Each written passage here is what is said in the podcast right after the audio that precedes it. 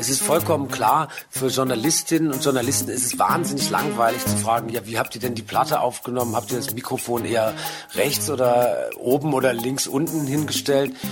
Und wir als Musiker würden natürlich am liebsten über sowas reden, weil wir davon einfach auch am meisten verstehen oder weil uns das auch am meisten interessiert. Tracks and Traces. Ein Song, sein Sound und seine Geschichte. Hallo und herzlich willkommen zu diesem niegelnagelneuen Podcast hier bei Detektor FM. Mein Name ist Gregor Schenk. Ich bin der Musikchef von Detektor FM und das, was Tokotronic-Sänger Dirk von Lutzow da in einem Interview bei uns mal erzählt hat, das verrät auch schon so ein bisschen, wo die Reise hingeht mit Tracks and Traces.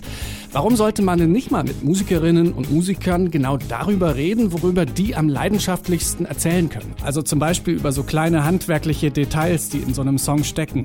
Ich frage mich ja oft, was geht da eigentlich vor in den Köpfen der Leute, die sich Songs ausdenken? Wie entsteht so ein Text, eine Melodie, ein Arrangement oder ein bestimmter Sound? Wie kriegen die das hin, dass da am Ende was rauskommt, was im besten Fall irgendwas mit uns macht, was uns emotional mitnimmt, was uns euphorisch macht, was uns nachdenklich oder traurig macht, was uns Ohrwürmer beschert, was uns zum Tanzen bringt oder was uns entspannt? Und das alles komprimiert auf so ja, durchschnittlich dreieinhalb Minuten. Ist doch Wahnsinn, was so ein Song alles anstellen kann. Und um das alles besser zu verstehen, treffe ich mich bei Tracks and Traces mit Musikerinnen und Musikern und lass mir von denen immer einen Song Spur für Spur auseinandernehmen und lass mir erklären, wie der Song entstanden ist. Stellt euch mal vor, ihr sitzt selbst in einem Tonstudio von einem riesengroßen Mischpult, ihr seid der Chef und ihr könnt jetzt mal sämtliche Spuren so anhören, wie ihr das wollt. Ihr könnt euch also mal anhören, wie der Gesang ohne die Instrumente klingt, wie die Gitarren mit den Synthesizern harmonieren und so weiter. Genau das werden wir nämlich in Tracks and Traces machen. Und ich kann euch versprechen, ihr werdet Details hören, die ihr davor noch nie in dem Song wahrgenommen habt.